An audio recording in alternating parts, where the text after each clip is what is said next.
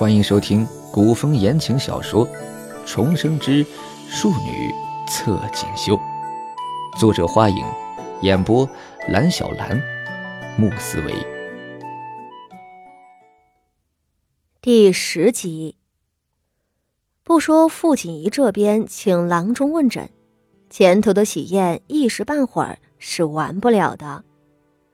白嬷嬷让傅锦仪躺在后院里歇着，安顿好了。才回去复命。他在傅老夫人耳边将方才许郎中的诊治简要紧的低声说了，傅老夫人只是一怔，面上却是不动声色。而下头紧盯着傅老夫人脸色的谢氏，瞧了半晌没瞧出端倪。方才傅锦仪突发救急，谢氏心里还是有些不安的。他自然是不希望郎中进来给傅锦仪看病。傅锦仪病了这么多年，他根本就没让人给他看过，也压根儿不愿意让傅锦仪好起来。如今老夫人却给他请了郎中，这事儿不闹还好，一闹出来，不明摆着他这个嫡母苛待庶女吗？不过。谢氏对此也没有太担心。庶出的孩子，他能给口饭吃，吃穿用度上过得去，也就差不多了。难道还指望着他当成亲生的嫡女疼爱？他最会做面子了，在面子上，他待傅锦仪是挑不出大错的。傅锦仪生病后，他都会每月送些无关痛痒的药材过去。分量上是克扣了一些，但却没有到虐待的程度。最后郎中一查，傅老夫人顶多指责他粗心，没好生给庶女求医问药。说起来，哪个大户人家的庶女不是这么过的？没把他傅锦仪冻死饿死，他都算不错了。谢氏的情绪稍稍安稳了。继续和身侧的亲戚谈笑，咪某享受着大家对傅妙仪成为侯夫人的恭维奉承。一直等到黄昏时分，宴席才堪堪散场，宾客们陆续告辞离去。谢氏喝的有点多了，由大房的几个儿女扶着上来，和傅老夫人笑道。各位亲眷们送来的天装还摆在外头，等明日媳妇儿再去清点吧。今日大家都累了，还是早些回去歇息。等两日之后还有心腹回门，又要大办一场呢。傅老夫人面上的神色却有点冷，她静静瞧着谢氏道：“守人媳妇儿，你先别急着走。”一碧说着，一碧往后院去，淡淡道：“八丫头还在后头暖阁里歇着，你是她母亲，正好跟着我一同瞧瞧她去。”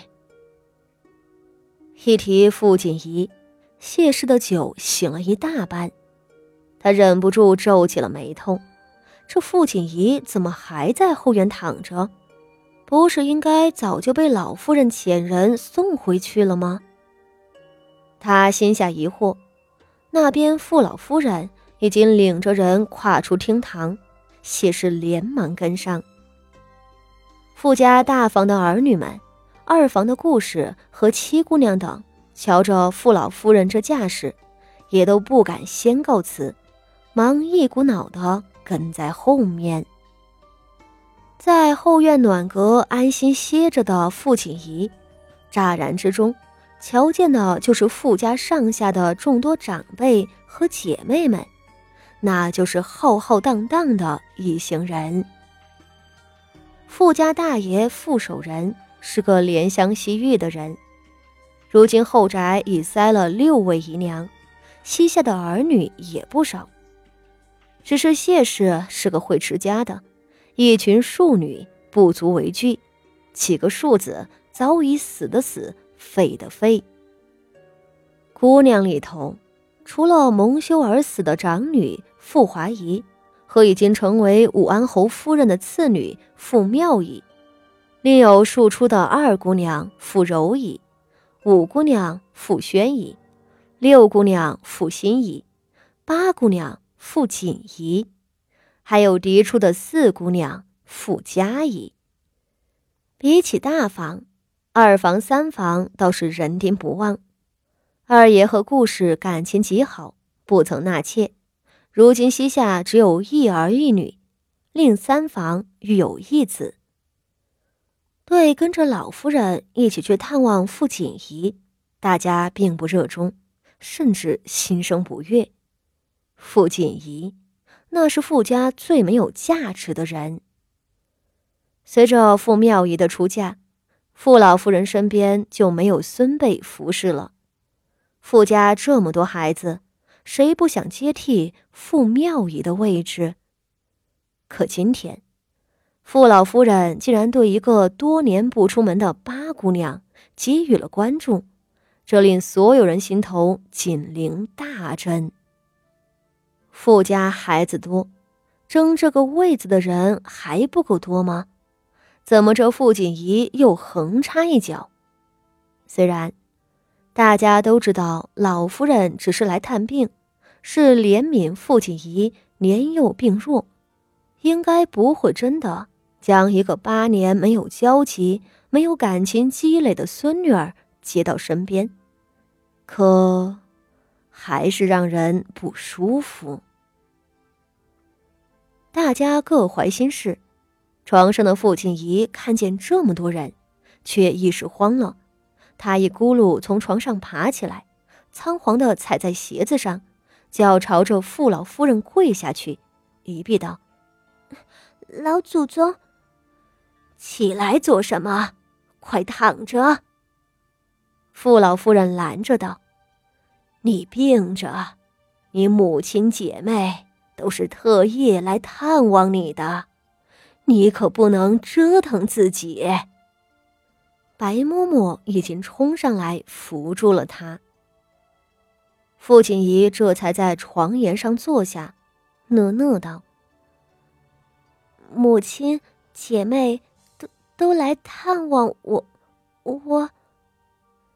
眼前的八姑娘，恭敬、温顺、守礼，过分的小心翼翼，却也胆小怯弱，没有贵女应有的大方得体。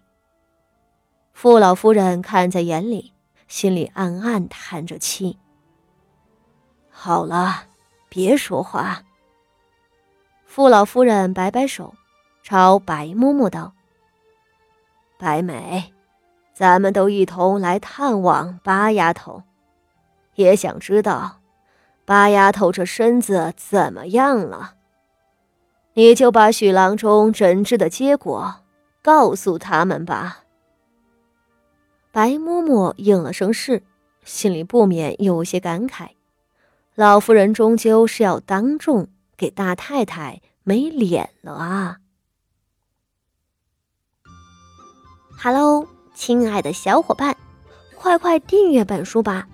来来来，在现在收听的界面中间右边的位置有“免费订阅”四个字，你只要点击一下就订阅本书啦。